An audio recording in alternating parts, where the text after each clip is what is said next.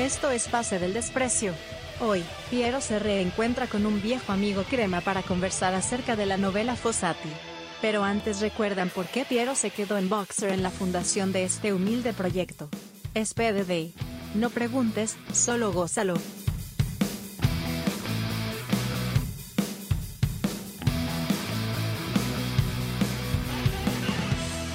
¡Eh! Esto es Pase del Desprecio. Gracias a Radio D por otra edición más de tu podcast favorito. Eh, hoy con bajas, eh, Horacio no puede estar con nosotros, eh, ya que son sus últimos días en Lima. Eh, posteriormente tiene que viajar a arrancar la pretemporada con el Alianza Atlético de Suyana, su flamante nuevo equipo. Eh, por otro lado, eh, Daniel Aliaga, que no, que no digo, que explicó que no podía hoy, no sabemos por qué, no dejó en claro por qué. Pero bueno, eh, igual hemos sabido, como siempre, este, siempre hay soldados por ahí y hemos reclutado a, a una vieja gloria de este espacio que no llegó a tener realmente un espacio, ¿no? Eh, eh, estuvo en la primera reunión, aquel 28 de agosto de mil- del 2010, cuando se fundaba este, este proyecto, pero bueno, después la vida lo llevó por otros caminos, así que quiero darle la bienvenida a mi buen amigo Luis José Valera. Luis José, ¿cómo estás, mi hermano? Piero, Eh, ¿qué tal? ¿Cómo estás, Carlos? Puta, ¿puedes creer que justo me acordaba hace, no sé, 10 días de, de- de este tema de pase del desprecio? Y justo, no sé cómo sale, no me acuerdo, pero me acuerdo de haber estado conversándolo con mi hija. Y no sé si tú te acuerdas cómo hiciste el tema de hasta cómo se dibujó el, el- el- o sea, la silueta, ¿no? Claro, que tienes ahora, le estaba contando. Sí, yo estuve, de verdad que tú estuviste, ¿no? Cuando se, que se creó. Claro. El otro día, Carlos. eh, No sé si contar más o no, pero hay, Sí, hay una sí, historia que me hace cagar de, de risa con esa, con esa silueta.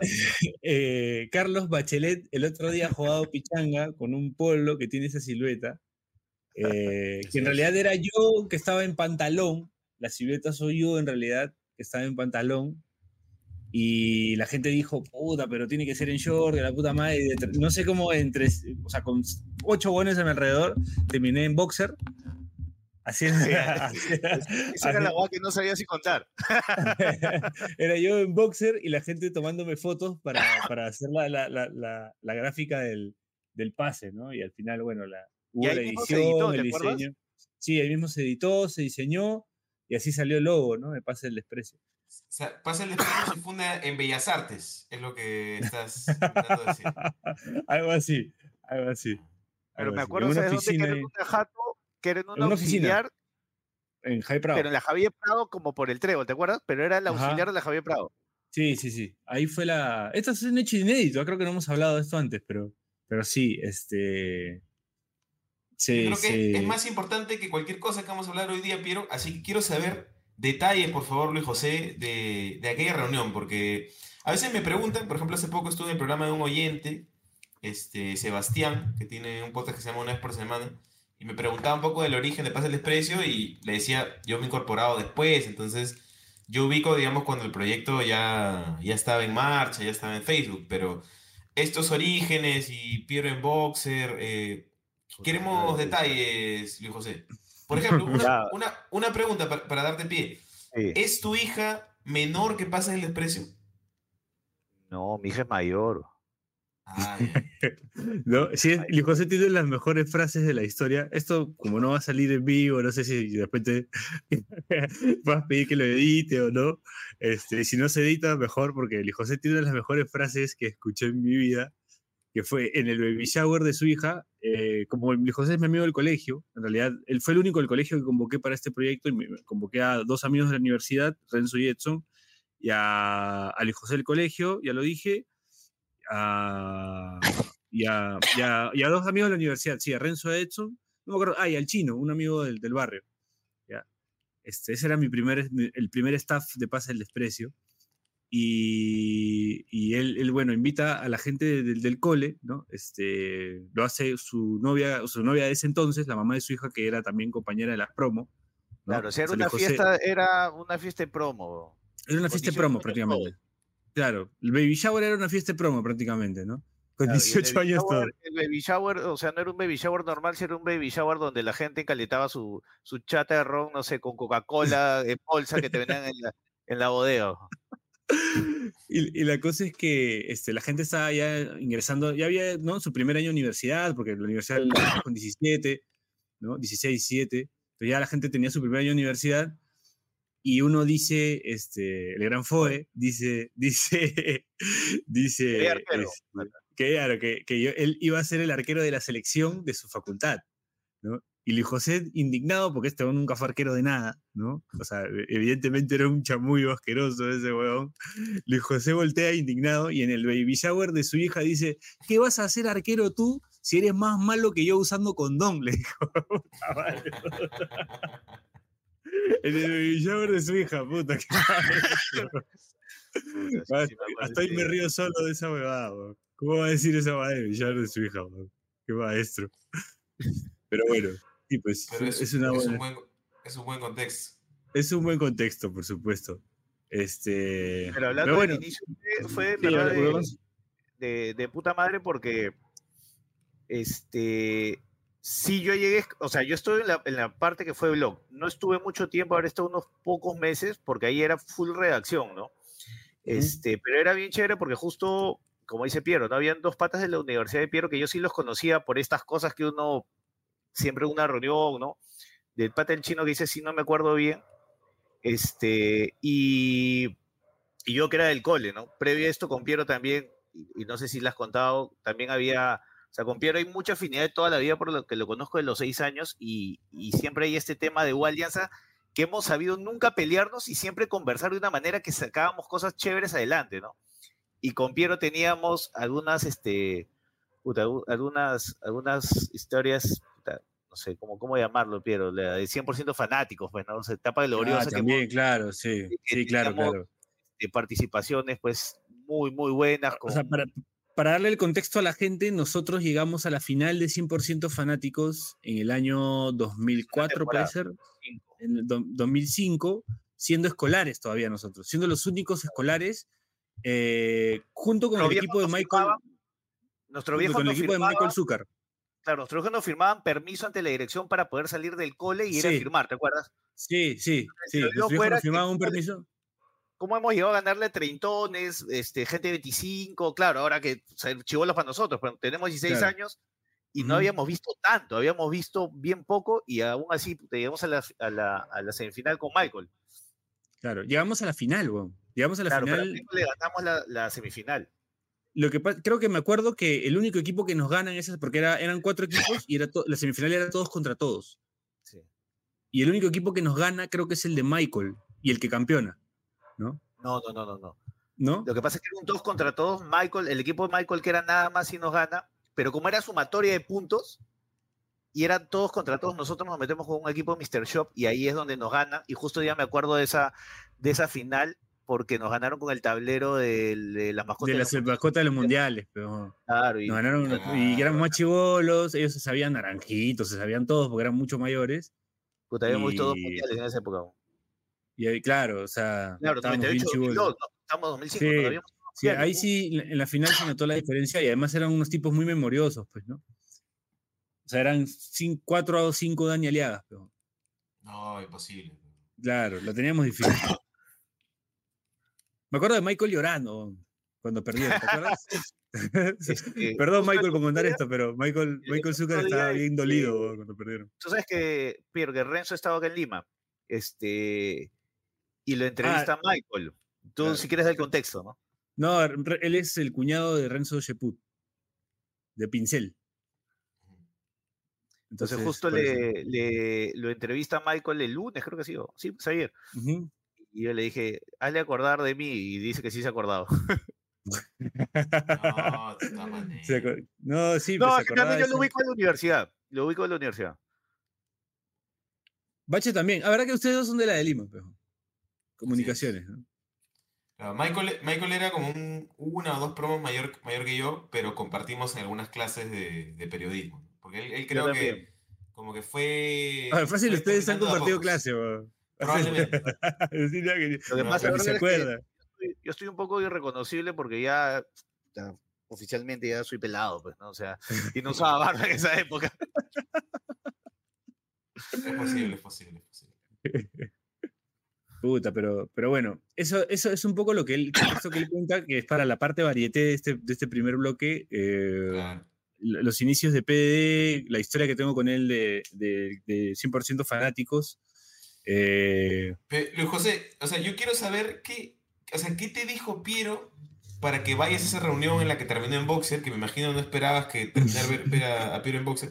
¿Cómo te convenció? ¿Qué te dijo? ¿Qué cosa pensabas A que La verdad no era? me acuerdo ya, pero te voy a dar el contexto que al menos, no me acuerdo bien el de Piero en ese momento, pero el que yo estaba atravesando en mi vida y por eso estaba convencido ya. de que tenía que hacerlo. ya. No me acuerdo qué me habrá dicho ni cómo salió, pero el tema era blog. No había otra, en ese momento, o sea, no sé si habían otras herramientas, pero el boom era o es blog o es nada. Claro. Entonces, y justo yo le cuento ayer a Piero, porque estoy viendo su programa donde estuve invitado con, con Carlos Orozco, del- de, que se extrañaba la redacción. Y ahí le escribí, ¿no? Yo también me acordé de eso, extraño escribir, ¿no? Hace tiempo que no escribo, años. Este, y, es, y los blogs te prestaban para eso. Ahora, ya no sé si el formato de tanto para escribir, porque ahora la gente prefiere verlo, escucharlo, ¿no? Es mucho más, mucho más práctico. Pero yo quería ser periodista deportivo así necio. necio. Yo entré a la universidad para administración. Puta, ahí está la parte también me graciosa. Mi viejo me dijo que no pagaban ni abogados ni periodistas. Entonces me tuve que ir para administración. Y yo estaba, jode, que jode, jode, que jode. Te juro, por Dios. clara- tenía clara. te- Así me dijo. O sea, puta, ¿en que qué es, que mi tío, agarró. mi tío es la, la cagada. Claro, nos agarró a mi hermana y a mí, nos dijo, ya, puta, tú, tú, ni abogados ni periodistas. O sea, era medio en broma, medio en serio, porque mi hijo no era nada dictatorial, nada, pero siempre como que por ahí que en esas, no sé qué, qué onda con las carreras, no sé qué le pasó. Creo que también veníamos de una época de Fujimori, no hacía muchos años atrás que la prensa se había vendido y que estaba ahí un poco picante la cosa, ¿no? Entonces, este, yo quería ser periodista deportivo necio y cómo se me mete el chip por 100% fanático, de tanto ir al canal, de, en esa época, ¿no? Claro. Y puta, yo entré a administración y después dije, la Piero y yo, esa es otra historia del colegio. Nuestras mamás hemos pasado pues, todos los años matemática, entonces ya cuando los números también se empezaban a complicar en la carrera, a mí también me empezaba a costar, ¿no? Y yo dije, ¿sabes qué? Es mi momento para irme a comunicaciones. Yo me cambio a comunicaciones, habiendo estado en, en Puta, y la verdad, la verdad, que hasta el día de hoy sigo esperando que alguien me entreviste para una chamba. Nunca nadie me entrevistó este, yo empecé a chambear por otro lado, ¿no? Empecé puta, a meterme a temas de recursos humanos, marketing, ya, ya me fui haciendo por mi, mi camino por la vida, pero cuando Piero me convoca, puta, yo quería ser periodista deportivo así, necio, necio, necio. Entonces por ahí un poco entré a, a, a la onda. Este, y eso era lo que me enganchaba, ¿no? De ahí un poco también por lo que me quito, o sea, poco a poco sin darme cuenta, porque nunca es que, que ya no, sino es que yo creo que estaba con el chip mucho de, este, también enfocado en mi chamba, ¿no? Y no me daba los tiempos, no me, no me calzaba, de repente poca disciplina de mi parte de, yo empezaba pues No, pero además que, ah, además no que sé, ¿no? Había sido padre, pero ese es el principal. O sea, tu prioridad era, puta, proveer a tu hija, ¿no? A tu familia, o, o- No, pero si proveerte te a ti mismo. te das un tiempo, ¿no? O sea, no Pero sé. igual ¿no? es jodido. Igual Pero es jodido. que Ah, ahorita igual hablando de Michael, tienes que remar. y hablando de Michael, yo me acuerdo, obviamente vos no se acordar absolutamente de esta conversación para nada, ¿no? Pero yo me acuerdo que una vez estaba hablando con él, y no sé si tú te acuerdas, Carlos, que en el, en el, el E es la Facultad de Comunicaciones, Claro. y en el, en el, E- en el sótano del E, ahí está la parte que tendrán las cámaras, el estudio de las islas, está este, en la parte de la- donde haces radio, ¿no? Pero habían dos salones que son gigantescos que usualmente lo usan para proyección de películas en las clases. Este, yo me acuerdo de haber llevado y me acuerdo de haber conversado con él. Un salón pues, que no sé, entran 80 personas, esos gigan- gigantes que tienen la facultad, y me lo encuentro y empezamos a hablar, ¿no? Este, y él ya estaba practicando en CMD. Y yo le- me dice, oh, pero tú sabes, puta, dale con fuerza. Y yo le dije, ya, pero tú qué estás haciendo en CMD? Me dijo, no, estoy cubriendo la, la sub 15 de ajedrez, el sub 10 de badminton. Y yo dije, puta, bro, yo quiero esta huevada. Y ahí empecé a decir, quiero ser periodista, no quiero ser periodista. Puta, yo quería entrar en ese momento a, ¿cómo era? Este, no sé, el programa que tenía Bengolea con Daniel Pero a las 8 de la noche en CMD, pues, ¿no? O, Ah, lo, o lo más part- pendejo, tírame atrás del arco cosa clase. Claro, esa vaina, ¿no? Ponme atrás del arco para sacar una nota. Puta, pero y de ahí dije, ¿esta vaina es mi vocación o no? O sea, mi pasión no se sabía si era mi vocación al final. Entonces, puta, por ahí empezó, ¿no? Y lo que dice Piero, yo soy hincha de la U. Yo no sé si hubiera tenido la capacidad, puta, de en un clásico sacar una nota. O sea, no, nunca lo sabré, ¿no? Claro, pero ahí, digamos, esto es como un- una denuncia pública a Michael Zucker que te mandó al desvío. Porque de repente, vos, sí estaba parado atrás del partido, sí iba a la cancha, pero te, te mandó al Ah, desvío. pero hay otra, hay no, otra, hay estoy otra, cubriendo ajedrez, estoy cubriendo ajedrez. Hay otra, hay otra. Puta, Piero también es muy, hay- Piero es muy, o sea, conoce mucho a un primo hermano mío. Y él es muy Ajá. cercano a mí porque es el hijo, el gemelo de mi papá. Entonces hay un vínculo mucho más grande, ¿no? Porque nos han su criado. viejo y su tío son igualitos, weón. Es Muy pendejos, son idénticos. Se podían reemplazar el uno al otro, weón. y- y- Yo varias veces me confundí. Varias veces le dije tío a- al, al- al papá de su primo. Sí, sí, sí. Este, y la cosa es que en ese tiempo, la época, mira, todo eso es al- paralelo, para que veas, puta, la UA no era para mí. Y eh, mi prima entra a trabajar a recursos humanos de Media Network, o sea, CMD. Puta, ¿tú crees que me consiguió, pues, al menos el afiche, decir postula? Entonces, ya, puta, es mi hermano, es este huevón. Sí, ¿Verdad? Que él entró a trabajar ahí, esa no? weón. después cuando yo, Sí. yo chambeaba una época, cuando yo empecé a hacer mis prácticas en Alicor, por eso te digo, ya me fui por otro lado, este, me llega, un día sí estaba viendo mi Facebook y me llega un bus, la veo, no deseados de Facebook, esa weá no la ve nadie, no sé cómo la veo un día, y me había escrito alguien del canal, dijo, oye, me ha llegado tu currículum, este, ¿quieres venir a practicar? Y me lo había escrito hace ocho meses atrás. Puta, dije, ya, ahí dije, esta weá no es para mí. Ahí fue cuando dije, ya, puta, no hay forma, weón. Bueno, con esta Como decía mi abuelo, claro, como ¿Cómo decía mi abuelo, abuelo? cuando estás piña el hijo del vecino y se parece a ti, pues, huevón. Puta, si no era, no era. Bueno, vamos a la vamos a la primera pausa del programa y regresamos con más Pase del Desprecio gracias a Radio Dep. ¿Necesitas más pase del desprecio? Únete a nuestra comunidad de Discord. Busca el link en nuestro perfil de Twitter y comete ese error en tu vida.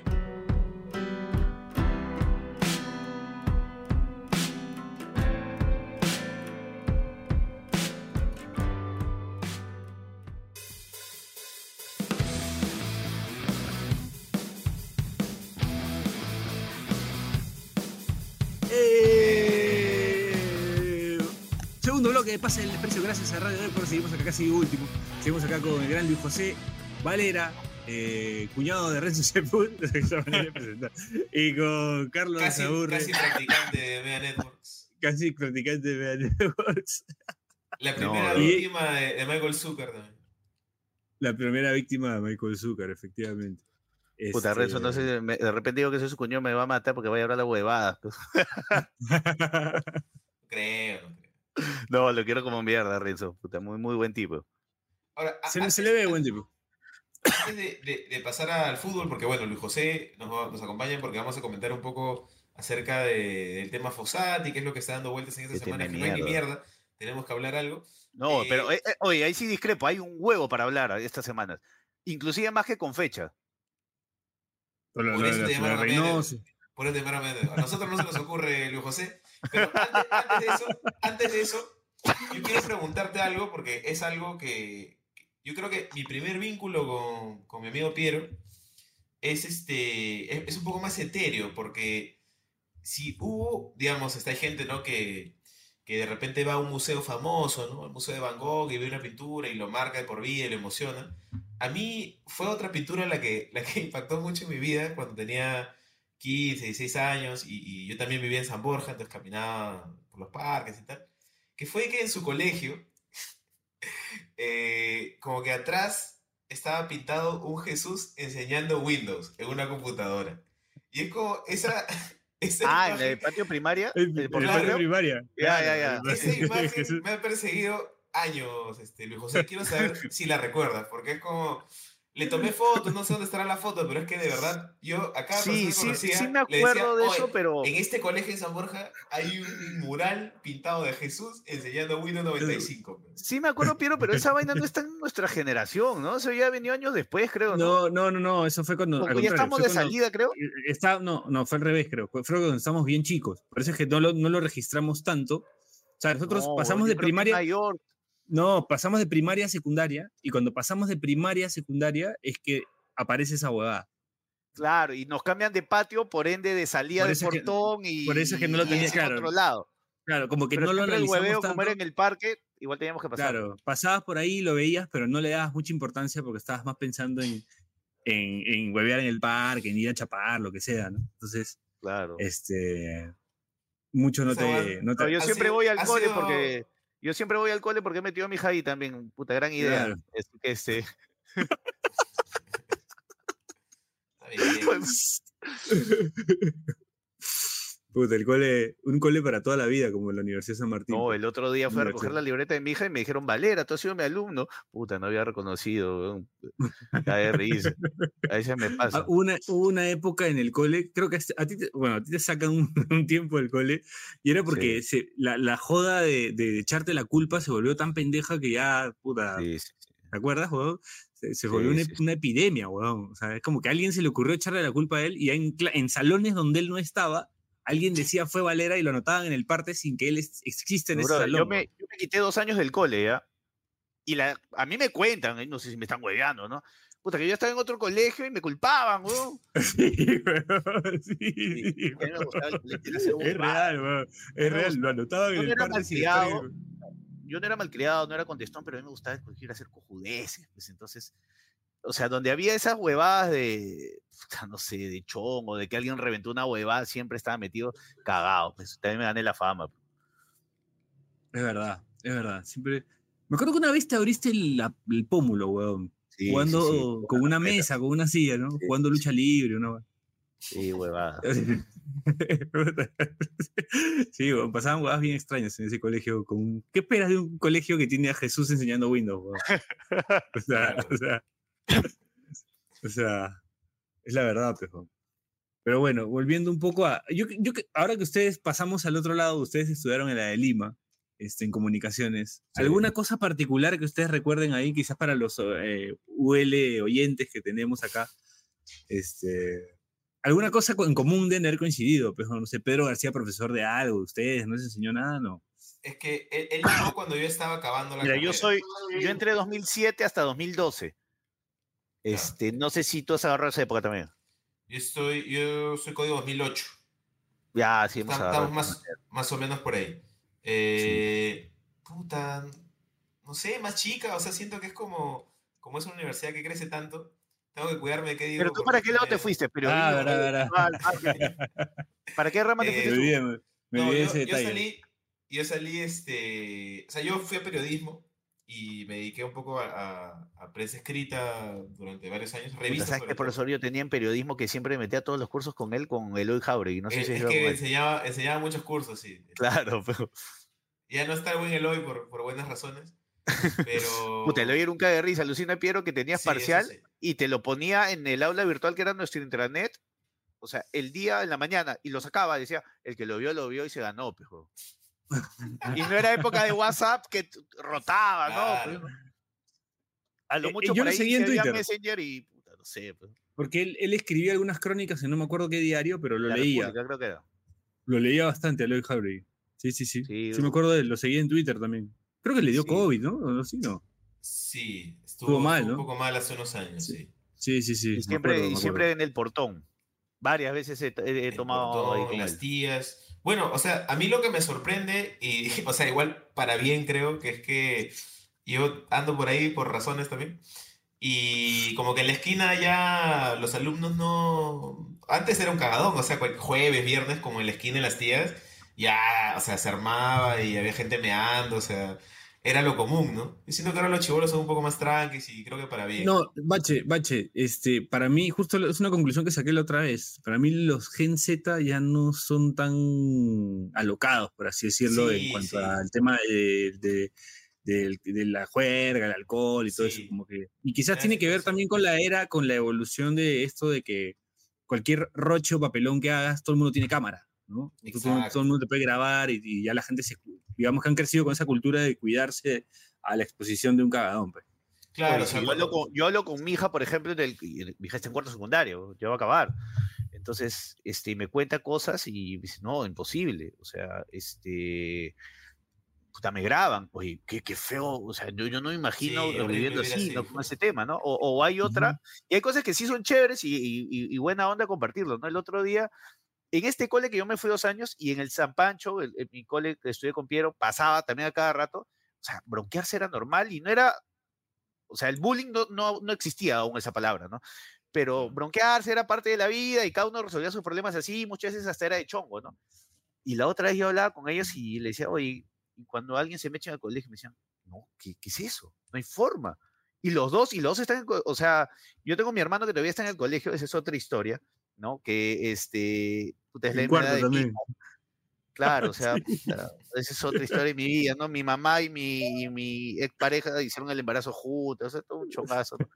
Entonces, los dos están en el cole, ¿ya? En la misma promo ya por acabar, pero en coles distintos, ¿no?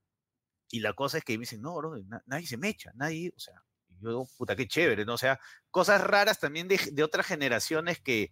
Ay, pensé que dijiste, no, está huevón, voy a echar un chivolo, ¿cómo es posible que no esté mechando? o sea, sí, sí. Mejor, no, después mejor, si viralice que he dicho algo, a lo mejor no digo ni miedo. Sí. Porque por opiniones populares, llámenlo, mi compadre. Sí, sí, sí. Está curado, ya. Está curado. Este, bueno, pero, pero nada, bonito saber que, que, en la de Lima, pues ya no, ya en la esquina, en las tías y todo eso. Yo nunca fui a chupar ahí, o sea, pasé por ahí, estuve por ahí, pero nunca, nunca llegué a esos. Sí, a hay, obviamente, ¿no? Pero, eh, o sea, antes estaba repleto, pero. O sea, claro, antes la gente. Jueves, Joder, no, pero yo he visto un video del Cholo Mena, creo que se metió, de repente me estoy equivocando, con Matías Garrido Leca. Uh -huh. Oye, hay una parte y yo dije, no, o sea, yo no sabía en qué parte de la universidad estaban, o sea, ha cambiado tanto y se han sí, tumbado sí. edificios, se han comprado, o sea, he escuchado que hay bembos, creo, que hay este listo, o sea, sí, o tú sea, pasas por repente hay un gimnasio que puedes ver, o sea, puta, está alucinante, o sea, de lo que se ve está alucinante la universidad. Sí, y yo creo, yo creo que digamos lo positivo, creo, es que los alumnos han encontrado cosas que hacer dentro y digamos en un ambiente más controlado, o sea, no es que van a estar chupando adentro, ¿no? Entonces, como tener más, más actividades que hacer también te quita menos las ganas pues, de ir a cagarle en la esquina, ¿no? Creo claro. que finalmente no, no es mala idea. O sea, yo, de hecho, cuando. Y te genera más identidad también, ¿eh? Sí, sí, también. Te es... genera más identidad, como las universidades no. gringas que trabajan mucho el tema Exacto. de la identidad. No me, claro, porque no me... yo, por ejemplo, también me acuerdo que mis huecos, o me iba al jockey la primera etapa de mi vida, o hacía cualquier cosa, o tiraba en el pasto, y hasta cuando ya me aburrí, o ya no calzaba con, con nadie que podía conversar, pues pasa, ahí empecé a leer, porque me metí a la biblioteca. Y ahí empecé a leer todo de fútbol. Ahí empezó un poco mi lectura con el fútbol. Este, y me acuerdo de haber leído un libro, puta, es buenísimo. Nunca escuchó que nadie lo haya leído, de Philip Butters. Yo lo he leído, lo he leído. Es una crónica de fútbol. Que hace un paralelo con Chemo con Ñol, ¿no? Sí, no, eh, creo que. Paralelo de es, historias lo caso. Ñol, Ñol y Pizarro. Ñol y Pizarro pero les cambia el nombre un poco. Pero, ¿sabes? Yo siempre creo que era Chemo porque él hablaba de un tipo que era, venía de la FAP, ahí podría ser Pizarro porque ya se juega con la Marina, pero que tenía una bandera que es el fanático se metió a la cancha, una cosa así, me acuerdo de haber leído en un momento. Claro, puede ser una mezcla de los dos, ¿no? Sí, es un libro raro, yo también lo leí, recuerdo. ¿Tú alguna vez has escuchado ese libro, Piero? Sí, sí, sí, sí. Tú me has hablado de ese libro, es más. Tú me has hablado de ese libro y un día de la nada, puta, de la nada, así, corte 4 de la mañana, me llega un mensaje de Luis José, una foto del libro del Coco Araujo. Así, espérate, espérate. Acá tengo un culo de libro. El libro del Coco Araujo, hacia las 4 de la mañana me lo, se acordó y me lo mandó. Oh, acá tengo el, un libro que Coco Araujo tenía un libro que no sé si lo había escrito, creo, su viejo o él. Su viejo, que era el mérito del esfuerzo. Ah, acá está. Ahí está. El triunfo, el triunfo de, la perseverancia. de, la perseverancia. Jorge, sí, el Coco Araujo. Cortito, eh, o sea, lo hizo su papá, creo, la historia que supe, son 55 páginas, no sé si se puede ver por acá.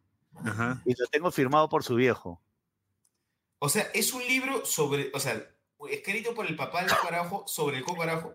Mira, no sé bien cuál es la historia porque, a ver, este libro yo lo tengo por mi primo, que también es de la U y, o sea, nosotros hemos ido toda la vida al estadio, es toda la vida, pero él ya una época ya se metió mucho más hacia, hacia ya mayor, ¿eh? ya no tan chivolo, se metió mucho, no a la barra, pero a hacer, no sé, el comité de espectáculos, ese tipo de cosas. ¿no? Ya en Barra Oriente. Y creo que hubo un evento que invitaron a gente de la Barra Oriente y él fue, y el papá del Coco estaba con los libros. Y le firma el libro y él me, me, compra un libro al señor, imagino, por ahí debe haber sido ename que me lo firma, él también debe tener su libro, imagino. Pero la cosa es que lo que me contó mi primo es que el papá creo que ya estaba jubilado. Puede estar cambiando la historia y no la quiero o sea, alterar, ¿no? Pero por ahí más o menos el señor estaba jubilado y quiso hacer un tributo a su hijo contando que una persona de repente con no tantas condiciones tiene la capacidad con perseverancia de poder llegar a lograr sus objetivos. Oye, este es un buen talán al papá de Corso, ¿ah? Hay un bestseller ahí. No, oye, pero no se ha escrito aún, ¿ah? Hay ¿No un bestseller en el programa, creo, de, de, de Orozco que sale Fanodric diciendo que eh, en- creo que ellos son de, de- los olivos, si el Coco Araujo ha jugado, cualquiera puede jugar o no. No, no, creo que yo no estuve ahí. Ah, Me estoy confundiendo, no me, no me acuerdo. Dani, pero, sí, Orozco, Dani ah, puede haber sido, porque Orozco- él era con, el, con Arakaki que lo entrevistó, no, no sé. Pero creo que está, era un programa Orozco, no, no sé si te estoy alucinando. No, no, la verdad que ahí me agarraste, no, no me acuerdo. Pero buena, buena, buena acotación de Bache de que el, el viejo de Corso está perdiendo ahí una gran oportunidad el, triunfo de la perseverancia. Random, que está. Planeta. Ahí está. El triunfo, de la- claro, me acuerdo que me mandó la foto de esa portada a las 4 de la mañana un, un miércoles, pero no así. Sí, Creo, creo que así, así salimos de la Facultad de Comunicación de la de Lima. Como yo la otra vez pasando de la Wikipedia de Nicolás Córdoba. Ah, de la Wikipedia. Sí. Eh, acá tengo un libro también que me lo dejó Renzo firmado por Gallardo así de su puño y letra. Ah, man, ya. Que Gallardo se Gallardo. firma a él, cuando se retira va a, a River una semana a hacer como un a mirar los entrenamientos, a hacer esto que hacen y se lo firma Gallardo. Creo que lo tengo por ahí o, no sé si se lo llevó a llevar a Estados Unidos, no, no creo, debe estar por ahí. Eh, Los, los hinchas de River, o por lo menos los hinchas de River en Perú, que hay muchos, puta, deben envidiar bastante ese libro firmado por el muñeco Gallardo. Tú también eres de River, ¿no? Uh, totalmente. He perdido amigos por ese tema. Mi grupo del otro cole me lo, se llamaba Boca River, me lo tumbé en la final de Madrid. me- no me hablaron dos años, creo que sí. Yo sí, yo puedo ser muy objetivo para hablar, pero me hacen pisar el palito y también la cago. ¿ah? Puta, pero, o sea, este, yo nunca me voy a olvidar, y esta, ya para cerrar el tema anecdotario y, Un, un varieté de media hora ha sido hoy, ¿eh? Sí, este, nunca me voy a olvidar de, de- Bueno, además que nosotros dos somos muy buenos amigos del colegio, pero además nuestros viejos también fueron muy buenos amigos, ¿no? Eh, eh, pero me acuerdo que una vez fuimos a ver un partido de... Fuimos, no, una, una kermés o alguna actividad. Nuestros viejos siempre tenían actividades en el colegio y ahí se iban a la jato de uno a seguirla, por ahí, por así decirlo, con todos los hijos, ¿no? O sea, como que éramos un grupo de amigos, pero en realidad nuestros padres también tenían un grupo de amigos. Entonces era como su viejo, su vieja, mi viejo, mi vieja, los viejos de una amiga, su vieja, o sea, así como varios. ¿no? Y un día jugaba U Cristal en la casa, el, el U Cristal en el Nacional. Y, y, sí, y, y- y, bueno, pone la tele con el partido mientras nuestros viejos estaban chupando, conversando, qué sé yo, no comiendo, estaban, creo, zaparrilla, creo que estaban haciendo. Y nosotros, bueno, jugando, más chivolos, ¿eh? jugando en la casa de él, ¿no? Ah, con los juguetes de aquí y allá, hablando huevadas, jodiendo. Y el partido iba 0 a 0, creo, ¿no? No, 1-0 iba ganando la U, lo empata y en el último minuto el mudo Rodríguez hace el 2-1. La- el- hace gol de cabeza el Mudo Rodríguez. Y solo estaba un amigo de Cristal que era Luchón. Luchón era el único de Cristal ahí en tu casa. Y. Luchón como que se, que se quiso animar a gritar el gol y estaba el viejo del José y el gemelo, el hermano. Y, y tú sabes, pues, que, que, que mi, mi tío y, y su hermano han sido, pues, este, fanáticos, pero, o sea, muy, muy pocas veces he visto tanto fanatismo en, en- en- Creo que no he visto a gente tan fanática como ellos. Y puta, la tele terminó, pues, weón, en el primer piso. Este, o sea, a ese nivel, weón. O sea, su viejo se encerró en su cuarto, desconectaron pero a la ver, para- tele. Para limpiarle la imagen a mi papá, mi papá era así, pero también estaba, creo yo, no sé, se, le- se cruzó de repente con tragos, pero para que para, limpiarle la imagen a mi viejo, mi viejo era de los que iba a misa y te daba de, el- o sea, la hostia, o sea, de, de eso, O sea, o sea, tipo tranquilo. mucho muy- muy- muy- respeto, todo, pero, Pero era muy fanático, pues. pero los domingos, eh, era, ah, puta, ver un partido era jodido con él, ¿no? Este, pero hay, hay mucha gente me dice eso, pero lo curioso de esto es que mucha gente, "Ah, que tu viejo, que tu viejo, más loco es mi tío. Entonces, yo siempre, mi justificación ante cualquier locura, a mí me vino por dos, son gemelos, pues puta, no me jodan. Lo de una persona normal, a mí me vino por dos. Te, te juro que puta, la gente se quitó, creo, una o así, y mi viejo me prohibió ir a ver un clásico en la casa de los, de los Valera. Sí, sí. Pero puta, gran anécdota, grandes momentos, grandes momentos hemos pasado. Yo nunca vi una cosa así, weón, fue increíble, pero fue, o sea, para No, mí que soy futbolero fue, algo bravazo, fue...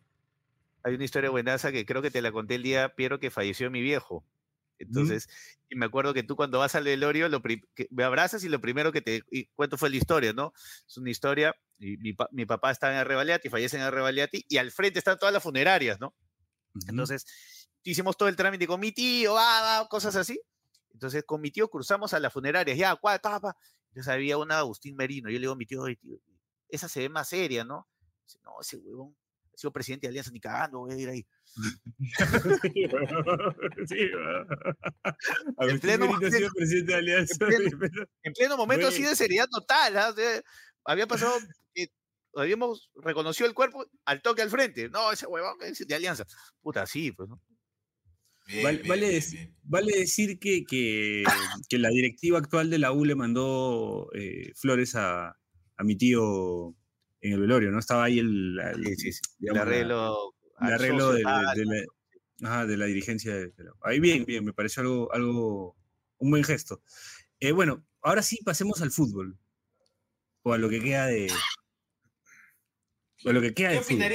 ¿Qué opinaría el tío de Luis José de todo el afer Fossati, por ejemplo? no sé, no hablo con mi tío. Creo que mi viejo en los últimos años sí la locura le, fue bajando mucho. Puta, mi tío no le he preguntado, pero puta, yo la verdad que estoy con un sinsabor que, que más es bronca que agradecimiento. Puta, sí, no, no sé, es una. O sea, creo, y empezando por ahí el histórico, porque, a ver, yo no represento al hincha de la U, yo me represento a mí como hincha de la U y punto, ¿no? No todos tienen por qué pensar como yo pero lo que yo sí siento es con el técnico que más me he identificado en toda la historia de la U que yo he visto. O sea, partiendo desde ahí.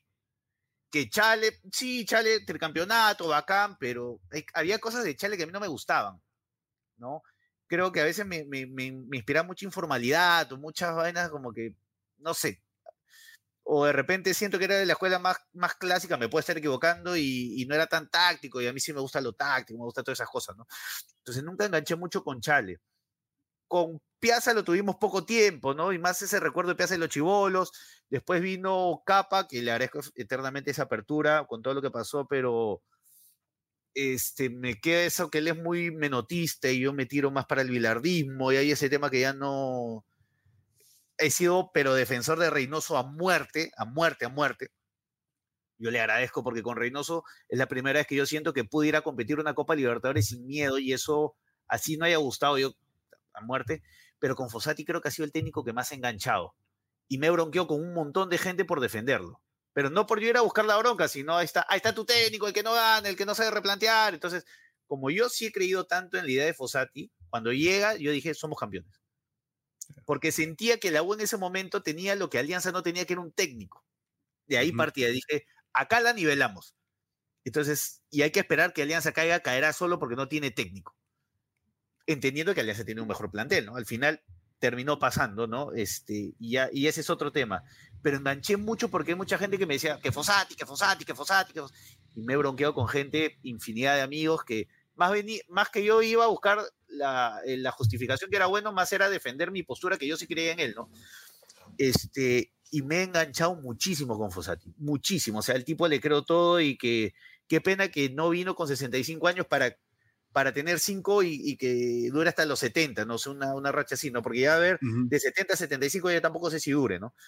ujú. Pero la verdad que me ha dejado una profunda decepción eh, lo que ha pasado, pero entendiendo otras variables, ¿no? El otro día escucho, por ejemplo, no sé si se acuerdan que dos meses habrá sido que la U vino ese bajón de ADT, de empatamos en el Monumental con Garcilaso y el empate en, en grado con Piura, ¿no?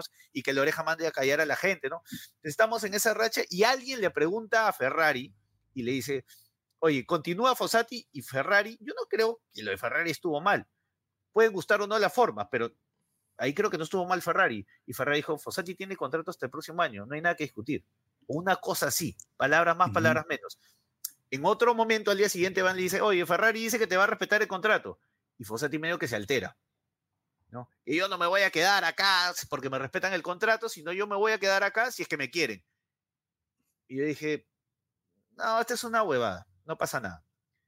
Este, pero después, ya acabando el campeonato, ya habiendo salido campeón de Matute, ya había pasado la celebración, y esa semana, no sé si se acuerdan, que Ferrari y Fossati van a todos los medios que pueden, los invitan y fueron a todos los que pudieron. Y Ferrari cuenta como que, no me acuerdo en qué programa, Tiempo Crema, creo que es donde está Jaime Guerrero, es en Nativa, creo que fue ahí, de repente me puedo estar equivocando, y cuenta como que no, con Fossati tuvimos ahí al toque y en 30 segundos arreglamos la discusión que tuvimos. Al toque, ese arreglo del contrato fue 30 segundos nada más y Ferrari la mató limpia, pero dejó entrever que sí había habido en algún momento una discusión. Un roce, claro. Claro, porque le preguntaron, ¿y los momentos difíciles que tocaste vivir? Eso ya pasó pero aceptando, eso ya pasó. pero pasó. de que sí hubo, claro. ¿no? Pero enfocándolo, los proyectos exitosos también tienen momentos difíciles y hay que saberlo resolver. Hubo, ya pasó, va, y en 30 segundos en este contrato lo arreglamos. Pero de ahí Fossati ya en su casa lo entrevistan y él dice como que, sí, pues, eh, como que dando a entender que Ferrari, pues qué difícil es para negociar, ¿no? O sea, ya pues, ¿no? Entonces sentí que mandó un centro. De ahí pasa, este, o sea, ella es la segunda porque la primera es esta, la que les dije que Fossati le iba que Ferrari quería respetar el contrato, ahora que le mando un y que a mí nadie va a respetar nada, Y, también salió la de Abelino, que yo lo puedo entender, que se quiera ir y totalmente no tiene que ver, ¿no? Pero ya van como tres que Fossati estoy, que me voy, que me voy, o no sé qué habrá pasado. Entonces, mi sensación es que Siempre hemos hablado que Fossati es un viejo zorro del fútbol y creo que nadie lo va a discutir. Y que una de las cosas que la gente le reconoce y hasta que él mismo acepta es que sabe manejar mejor el entorno fuera del fútbol que hasta dentro de la cancha. Y esa es su sabiduría, de saber manejar muchos hilos que impactan dentro del juego, pero que no son parte de él. ¿no? Y que la gente se entere de su boca, o de, ¿sabes qué? Me va a venir a buscar la federación es como si él hubiera tirado una bombita intencionalmente sabiendo el juego que él querrá estar jugando. Como, no sé, yo empiezo a leer y digo, este se quiere ir. Claro. Porque si tú, por último, me pareció una salida más inteligente, sé que hay un llamado de la, de la federación que entre Universitario de Deportes y la Federación Peruana de Fútbol conversen. Es un tema institucional. Yo quedo a la expectativa. Gracias, Perú, pero me debo universitario y de repente el tipo moría por dirigir su mundial, ¿ah? pero la podía manejar y salía hermoso. Salía hermoso, salía ético, salía caballero, salía respetuoso, salía todo, pero yo siento que él ha tirado una bomba. De, eso es, creo que fue un viernes que sale esa declaración, ¿no? Después se va y hay un programa que no le he querido ver de cólera, pero he visto extractos, pero ya lo encontré en YouTube de cólera, no lo he visto, este, donde él sale hablando medio que, no, yo no se puede dirigir, como que no es serio dirigir la selección y, la U, y no sé qué. Puta, esa huevada se le ocurrió un no, sé por, qué discuten esa huevada. Me dicen, no, que en Brasil pasó el 0,0001%. Y en Brasil va mal ahorita. O sea, en Brasil va mal ahorita.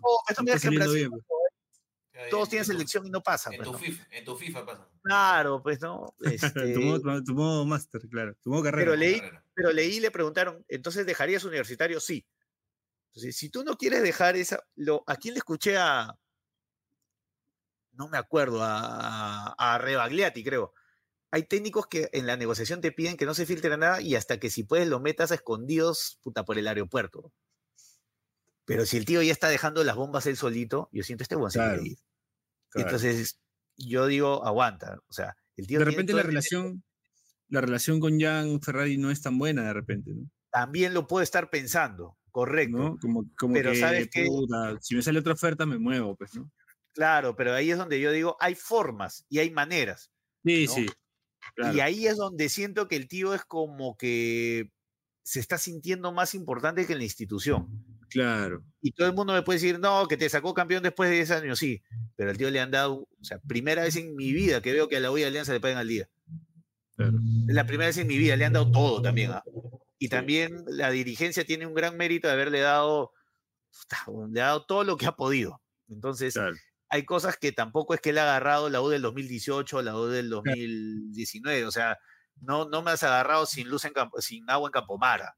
O sea, tampoco vengas a, ponerte hoy por encima de la institución.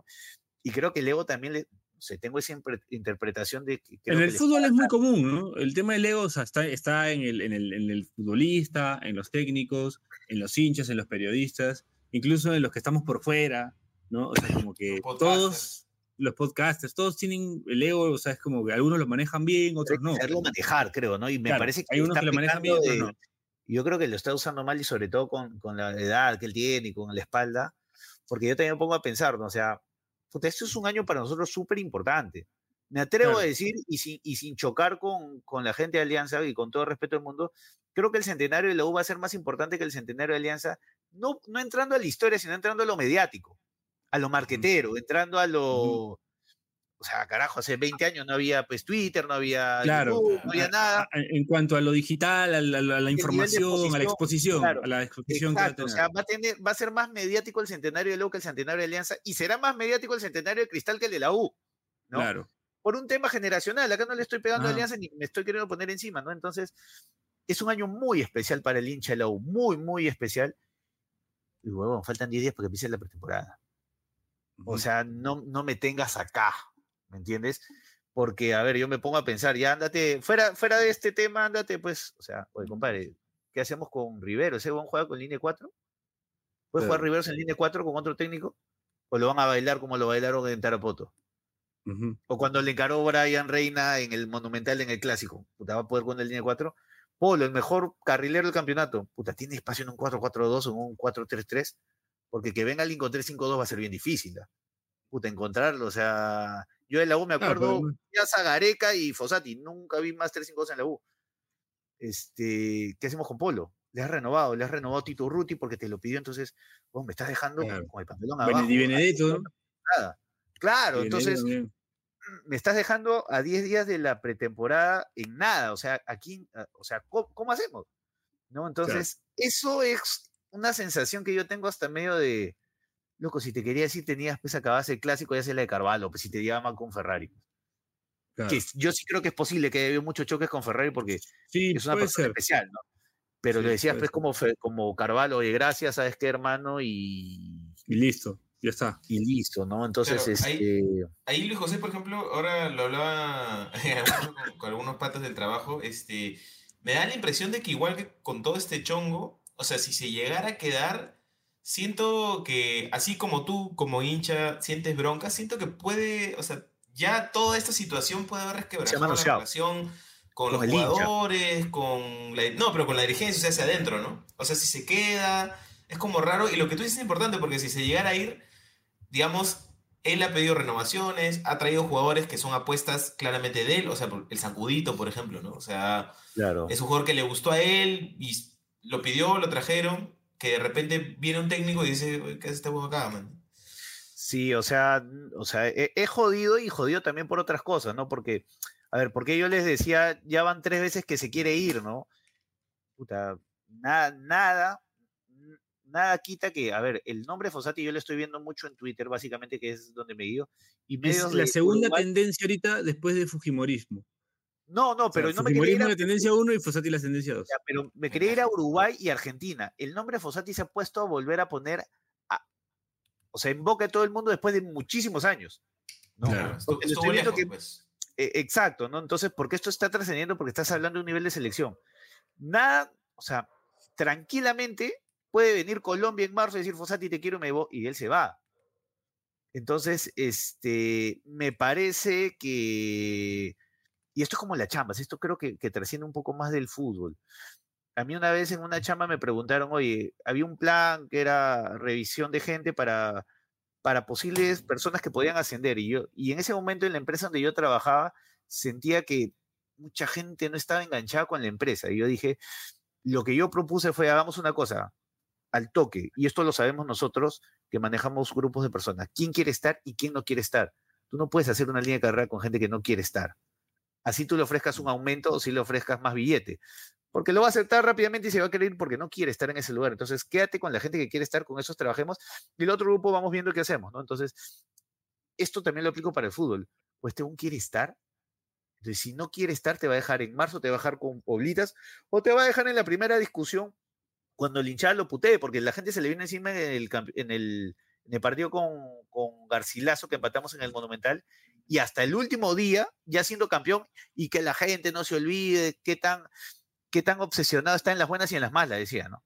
puta, lo ha dicho en todas las entrevistas, ya siendo campeón. Entonces digo, este tío no sé si quiere estar o no quiere estar. Entonces, ¿tú quieres seguir con una persona que no quiere estar? Me, me la cuestiono y de repente yo estoy hablando tonterías porque hoy día Ferrari me tuitea una cosa como diciendo, estamos en mucha comunicación con Fossati, como bajando las, las calmas Las a, revoluciones. la- a las revoluciones, sí, correcto. Y de repente todo está perfecto y Ferrari lo entiende como persona, como que ya quiero dirigir un mundial. Y de Porque- repente, contra, ¿no? Además, Luis José, lo lógico es que, puta, o sea, que lo lógico creo que sería que, a ver, hay dos temas, ¿no? Lo primero, que, ¿qué busca Fossati si agarra la selección? Porque, o sea, ya lo que estaría buscando es gloria personal, ¿no? O sea, creo que es la. Y gloria. válido, ¿ah? Bien por él. a los, a los 70 años ya quiere como retirarse como técnico, puta, clasificando un país a un mundial que, que remontarla, ¿no? Buscar la hazaña. Además, Pero lo otro además, también- una, una chiquita, una chiquita, o sea, justo vino a Perú como a sacarse otro check, pues, ¿no? Porque es otra liga en la que campeona, como esto de que campeona donde va, ¿no? Entonces es como, puede decir en este punto, puta, ya qué más, pues, ¿no? O sea, ¿qué falta? Y se le aparece eso. pues. Está la oportunidad de la selección y eso, Y ha pero por otro lado, que es Gareca acá, ¿no? Son, son Pero- muchos factores.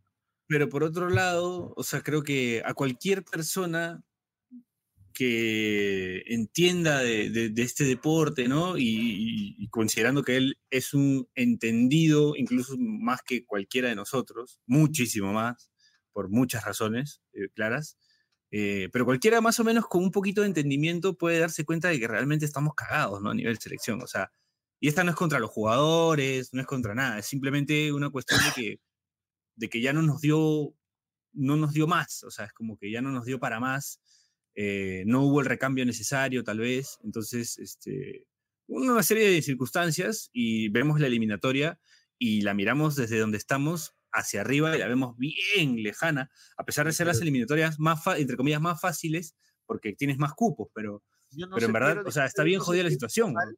Yo no soy muy hincha de la selección y no, no- nunca me termino de enganchar salvo la clasificatoria de Rusia, pero he visto que estamos a tres puntos de zona de repechaje, puede ser.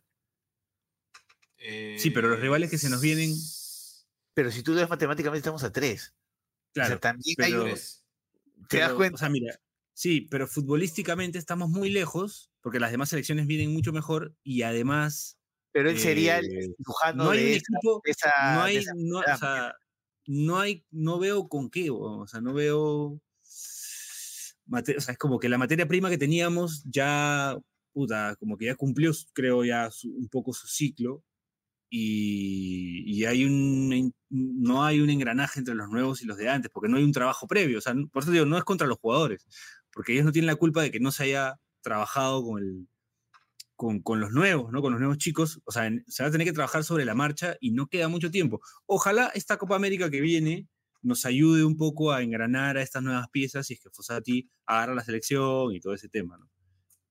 Ahora, si no viene Fossati, sí es una novela que te, que te puede dañar un poco, como dice el José, la imagen del entrenador frente a los jugadores, del- del- del- de los dirigentes contra la gente, etcétera. Sí, ¿Me Piero, haces- y hab- hablando de tiempo, sí. Ah, ya, listo. Claro, manda la pausa. Ya, listo, listo, listo. Bueno, último bloque, no, ya está, ¿no?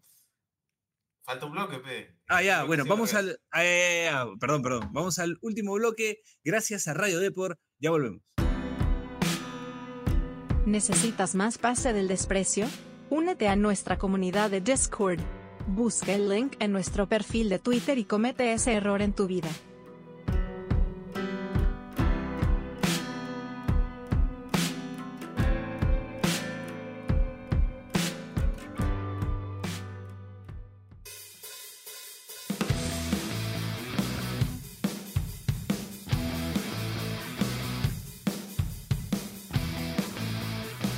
¡Eh! Último bloque de Pase del Desprecio gracias a Radio Depor. Bueno, sí, se extendió un poquito el bloque anterior, pero es que el tema creo que lo ameritaba. Además que le metimos 30 minutos de varieté, weón.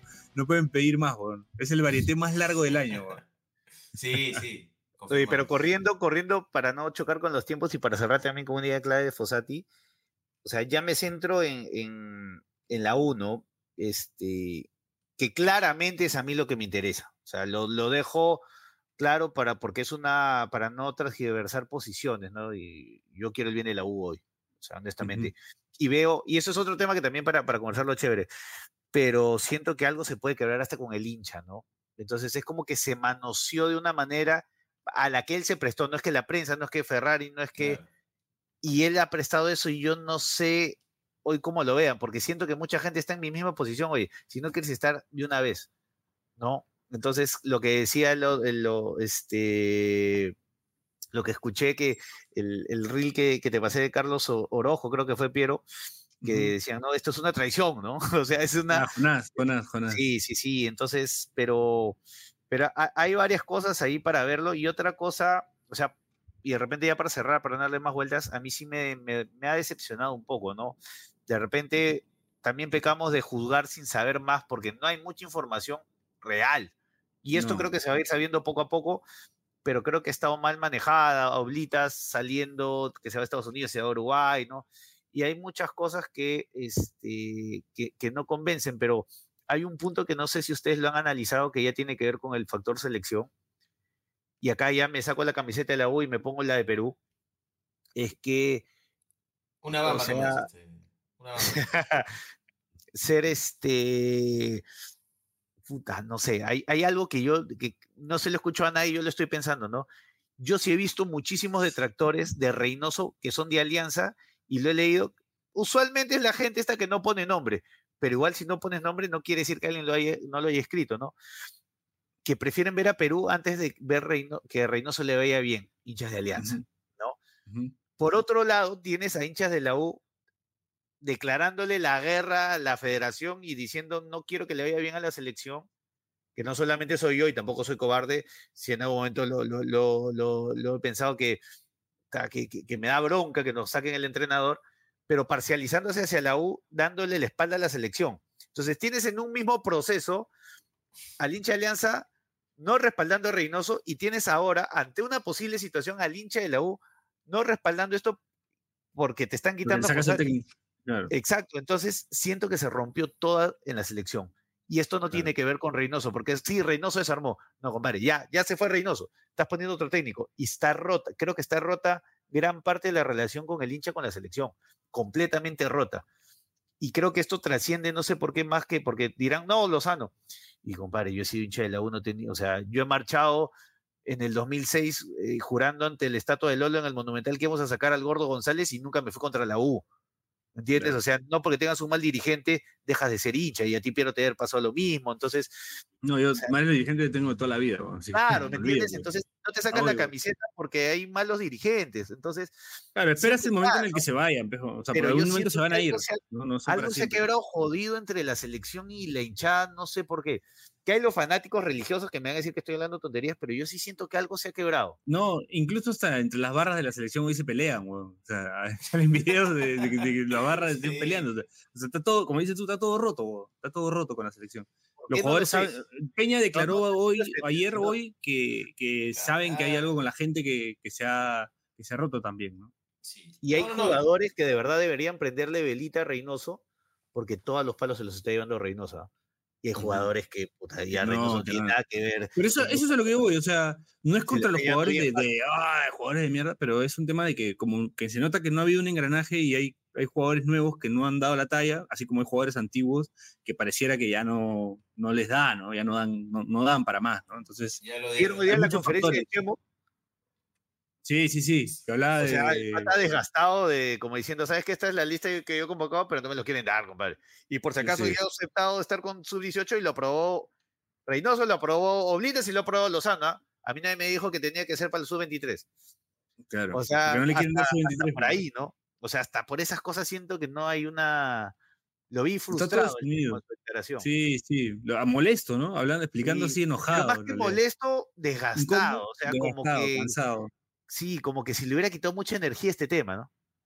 No, le debe haber quitado mucha energía, pues, porque es como la haber, la haber remado, porque es su chamba, pues, ¿no? O sea, a ver su chamba expuesta de una manera que no es la que él desea, ¿no? O sea, finalmente no le dan las herramientas, así como tú hablas de Fossati le dieron todo, a Chemo no le están dando nada, pues, ¿no? O sea, es como que... Ojo que a Fossati le dieron todo en el medio peruano. Para lo claro, que en el medio peruano y comparando la historia de, como tú dices, es la primera vez que veo que le pagan todos los meses, o sea, es una cosa así, ¿no? O sea, que nosotros hemos vivido la época en la que los jugadores tenían que hacer rifas para que les paguen. y ese tipo de cosas, ¿no? Este... Para mí es una, yo, yo todos los días, o sea, me acuesto con miedo porque pienso que mañana se va a acabar esto. No sé si a ti te pasa esto. Yo digo, ¿será la última noche que, veo que los jugadores lo cobran al Pues día? Sí, eso era pan de todos los días, ¿verdad? No, no, no, no, no nos damos cuenta que era pan de todos los días leer en el periódico que los jugadores no están pagos, que hay huelga, que, que están jugando gratis, que, que esos Que problemas que ya hoy, ¿no? Que no hay agua, eh, que, no- que los trabajadores no tienen para nada, que hay huelga los trabajadores, y ver, ver, la- ver no sé, al, a Matute o al Monumental, o bueno, al Nacional, con el pasto de color amarillo, ¿no? Con huecos, o sea, eso ya hace tiempo que no se ve, ¿no? Es, otro, es otra historia. Y bueno, nada, o sea, lo que, lo que, lo cierto es que este, esta situación de la selección llega en un mal, en, un, en el peor momento, porque siento que hoy la gente se estaba reconciliando con el fútbol y la gente estaba llenando estadios, ¿no? El hincha de Alianza llenaba Matute, el hincha de la U llenaba el Monumental, el hincha de Cristal llenando el Gallardo, ¿no? El hincha del Boys también en, en un par de partidos llenó el Grau cuando lo reabrieron. Entonces, como que siento que estaba esta, esta cultura de estadios llenos, estaba recuperando y la selección, lamentablemente, pues No no, llega a conectar, con- no acompañado, y eso va a hacer que, que bueno, va, tome más trabajo volver a meter a la gente. en ¿Ustedes fueron estadio. al estadio del Perú-Venezuela? No, No, no, no. Ya, la vieron por tele. O sea, yo escuché el gol de Venezuela como si con como si fuera con hinchada, eh, hubo alianza antes, ¿no? Con hinchada, Claro, con doble hinchada. con doble hinchada. Sí, pues fue mucha gente de metieron Venezuela. La cantidad de gente que metieron porque, o sea, no es porque le destinaron a ellos, las han tenido que comprar a Claro. falta de que el peruano las compró. Claro, y, pero no las compró, pues, ¿no? Y va a ser- esa es la tendencia que se viene si es que si es que el técnico, si es Fossati, no la remonta, ¿no? O el técnico que venga. O sea, así es jodida. Pero está bien jodida la eliminatoria, porque los partidos que se le vienen a Perú son muy jodidos. Por más que estemos a tres, no sé si la siguiente fecha terminemos a tres. Esa, esa va a ser un poco la, la- la cuestión. Pero bueno, que, como diría Diego Torres, creer que, creer que se puede, ¿no? Sí, no, pero o sea, no, no, no sé, no sé, pero me parece, por ejemplo, para mí, creo que Piero te lo dije el otro día, para mí, Oblitas es la persona más autorizada para hablar de, de la historia del fútbol peruano, no a nivel de, de historiador, sino la mayor autoridad para hablar. Y la verdad que lo estoy viendo y se me está cayendo. Que no es raro porque la que tiene, porque eso no se lo renunció. Claro, o y sea, de ahí, y ahí ya no renunció, es como muy raro. Este todo es el momento exacto para que se vaya con Reynoso, ¿no? Y nadie se le ve encima a es muy- Oblita, se le van a ir encima a Lozano, o sea, no sé por qué no se va. No, si él no quiere ir a- no quiere estar en su jato, pues, weón. Es como, como, como los de la, como los chicos de la de Lima ahora que, que como hay co- más Claro, cosas para hacer, ya no van, No, ya pero, no o van sea, los pero mira, pero ¿cuántos años tendrá Le García Pay? García ahí en la videna. García- oye, pero García Pay debe pasar los 65 años de todas maneras. No hay forma que García Pay tenga menos, o sea, debe estar bordeando los 70. Y Sí, al toque se ha recolocado, o sea, ahorita, Oblita sale, si es, si no es por un tema económico, es un tema que no quiere estar en su Claro, jato, ahorita puede Oblita agarrar la U, la- puede agarrar Cristal, podría agarrar, claro, podría agarrar, oye, San Martín, el debido respeto que se merece, pero yo sí critico mucho el tema de Bonillo. Yo, en broma, puta, ¿cómo es en broma? Yo decía, oye, Bonillo está para asesor, no está para asesorar infraestructura, toda una, otras cosas, se mete a escoger el gerente, el, el- el entrenador, y yo en Chongo le decía a mis amigos, ¿no? Puta, este huevón, ahí te voy a pasar el pantallazo, este huevón le va a meter que GPS a los currículos de los entrenadores y Restrepo, puta, es preparador físico, güey, puta, yo, puta, no sé, ¿no? Yo creo que, o sea, No, en para mí el Alianza la como, se para mí el o fútbol sea, se debe la- dejar por alguien de fútbol preparado, ¿no? Pero digo, putolitas, no sé, debería, hasta en alianza, ¿no? O sea, podría, podría tranquilamente calzar y no sé por qué está metido ahí. incluso afuera, weón.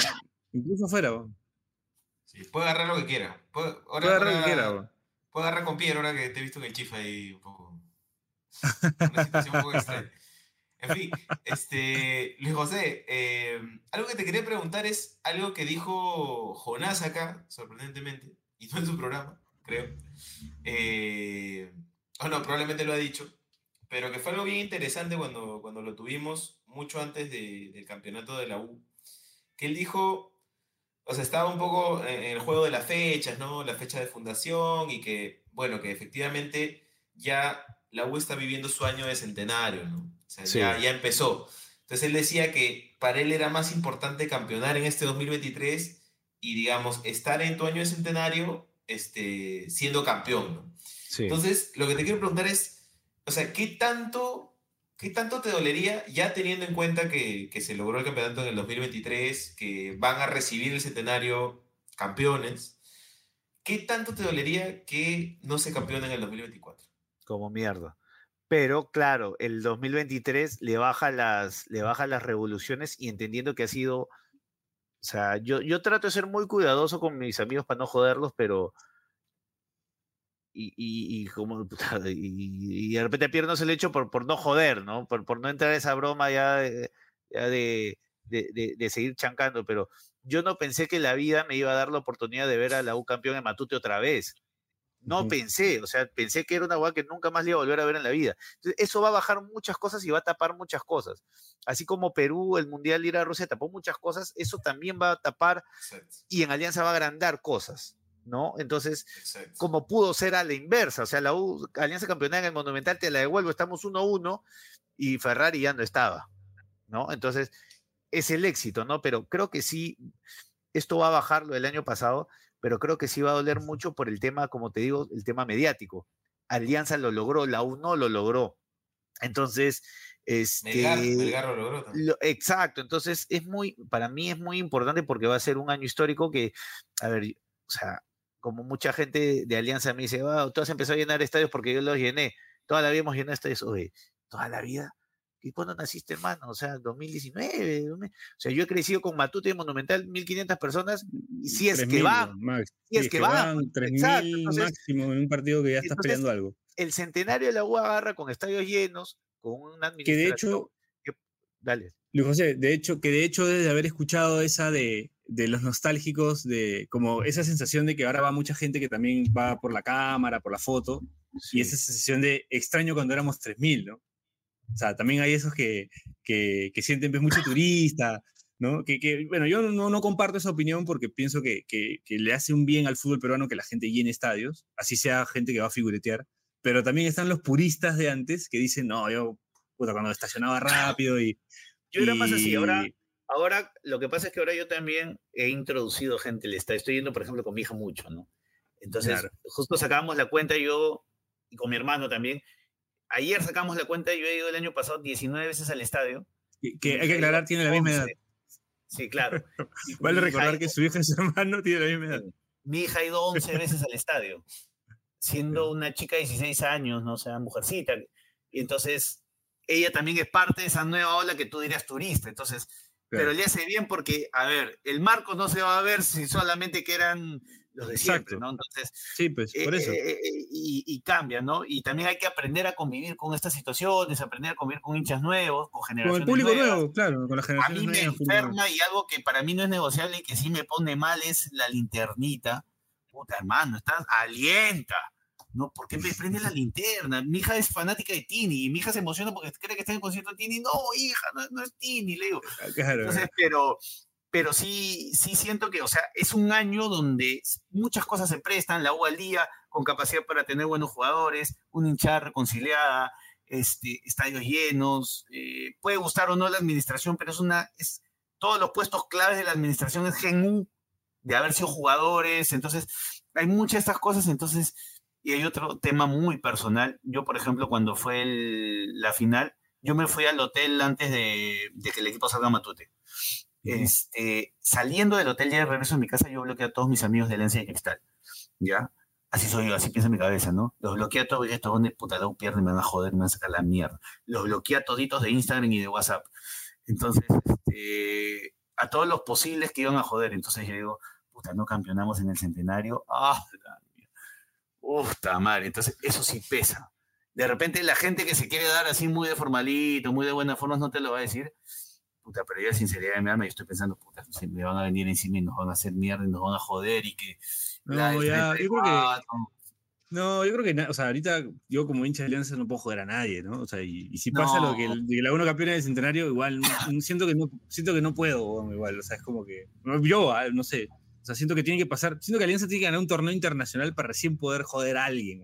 Ahorita. No, y el astrólogo así, así de, es mal. Solo de la Sudamericana hace un año no me deja no, dormir. No, pero eso, pero aunque le haces creer ese weón, no seas pendejo. Yo soy así, hace un año no duermo tranquilo, desde que sacó que Alianza va a campeón la Sudamericana. No, Para weón, esto, mi sí. viejo me metió el mal es hábito un es que un es equipo peruano, o sea, es un equipo peruano internacionalmente. Ah, no sí puede- me la acuerdo. Ese sí me la Claro, acuerdo. Ese sí me, la- sí. me acuerdo haber estado ahí cuando dijo eso, weón. Claro, yo, en mi casa se tomó y se festejó cuando Cristal perdió la Libertadores del 97. O sea, a mí me han metido por ese ejemplo. La de tu viejo, la, de, la que sí la tengo bien aprendida, esa también me la dejó tu viejo a mí también. O sea, para que veas Pero, cómo su viejo claro. adoctrinaba también futbolístico. O sea, era un futbolero que adoctrinaba. Es la de, la de ir de visitante. Que tu viejo, me acuerdo, renegaba, renegaba en la tele, ese partido de Cristal, que, que era que Cristal era local, y tu viejo renegaba y decía, ¿para qué van al estadio? ¿Para qué van al estadio? Si esa plata es para Cristal. ¿Para qué van a darle plata al rival? Renegaba tu viejo de por qué le daban plata a- al equipo rival. O sea, porque iban a ver a la U, pero de visitantes y todo el nacional era de la U. Y puta, le estaban dando plata a Cristal. ¿Para qué van al estadio? Y me quedó esa de puta, de visitante, ¿para qué voy a ir si le voy a dar plata al rival? Sí, puta, sí, pues, pero Esa es buenísima, weón. este, pero a mí sí me dolería mucho no campeonar en el centenario, ¿eh? me dolería en el alma, así de, de lo picón, ¿no? Sí, es, Ahora, es este. Puta, pero yo creo que viene de una en gran esa- meada.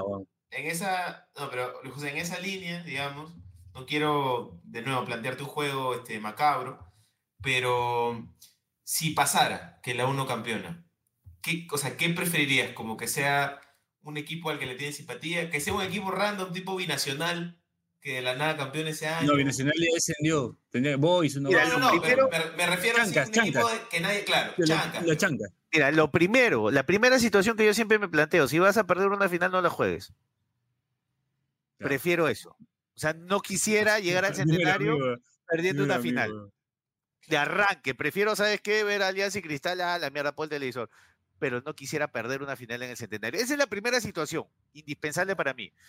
Lo segundo es, obviamente, este, preferiría campeón de Cristal, Alianza no, pues no. Eh, pero sí, yo, yo creo que ese tema de la final para mí es muy determinante, ¿no? Perder la final para mí es muy Bueno. doloroso, ¿no?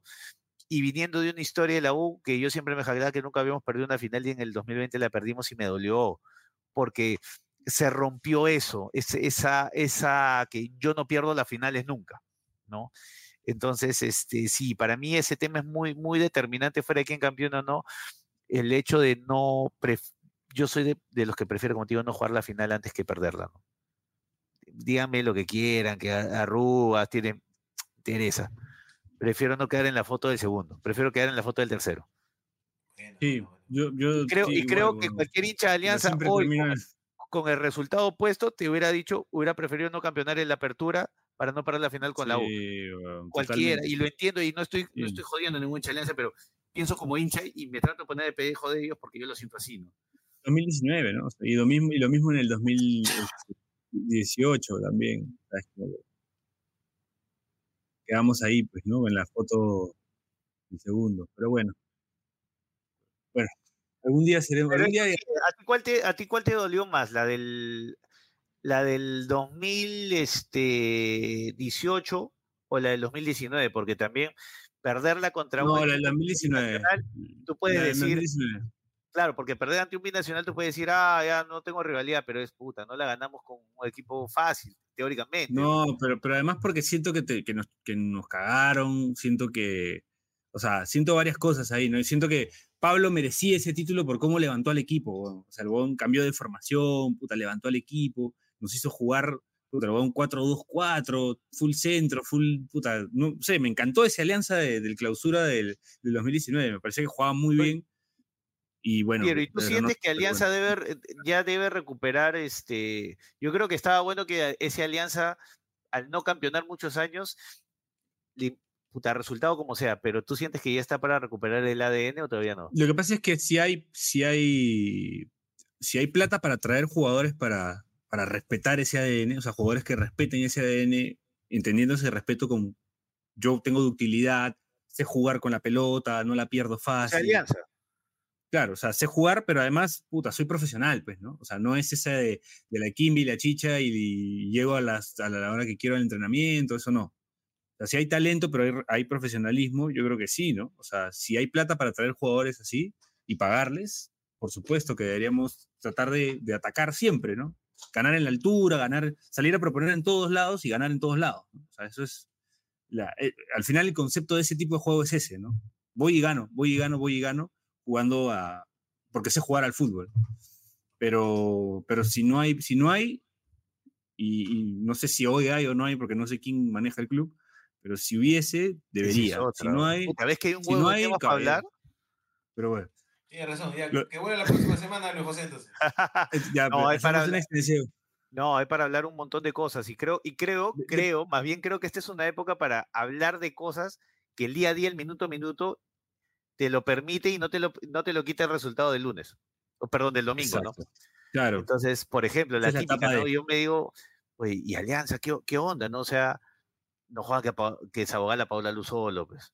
O sea, no porque el tipo lo declaró, eso es. O sea, y nadie lo está cuestionando, ¿no? Ahí hay un montón de cosas que creo que, que, son chéveres para, para poder hablar, ¿no? Entonces, este, más bien, pues ya temas ahí, creo que este es un momento importantísimo para Cristal, ¿no?